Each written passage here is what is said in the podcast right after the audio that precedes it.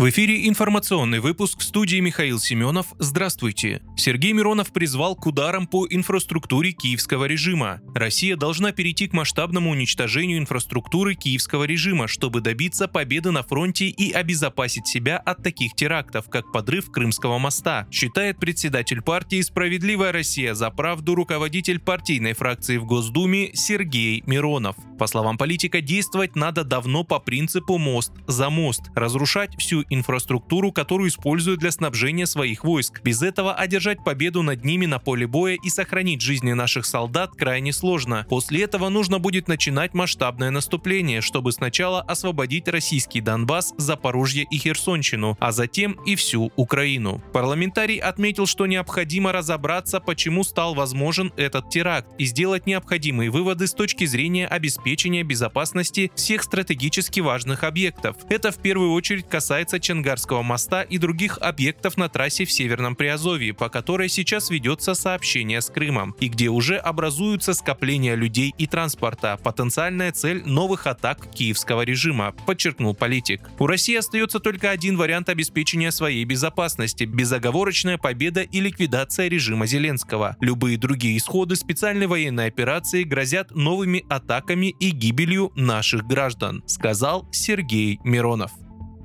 В Ярославской области задержана россиянка, которая собирала информацию для украинских спецслужб для совершения теракта на территории России, сообщает ФСБ. Теракт планировался с помощью беспилотников на гидроэлектростанции в Угличи, где и была задержана подозреваемая. ФСБ изъяла у нее средства связи, а также переписку с украинским координатором с обсуждением планов действий. Уголовное дело возбудили по статье «Приготовление к теракту».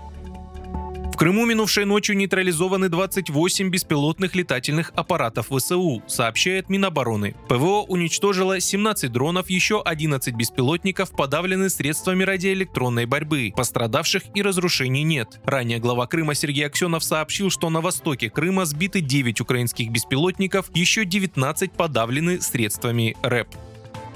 Мужчина, находившийся в неадекватном состоянии, бросил бутылку с зажигательной смесью в мавзолее Ленина. Инцидент произошел в ночь на 18 июля. По словам собеседника, коктейль Молотова попал в ограждение. Возгорание после этого не последовало. Задержанным оказался 37-летний Константин С., уроженец Забайкалия, в мае уже был остановлен на Красной площади с двумя бутылками бензина. Отмечается, что при задержании хулиган оказал полицейским сопротивление. Сейчас с мужчиной работают сотрудники правоохранительных органов.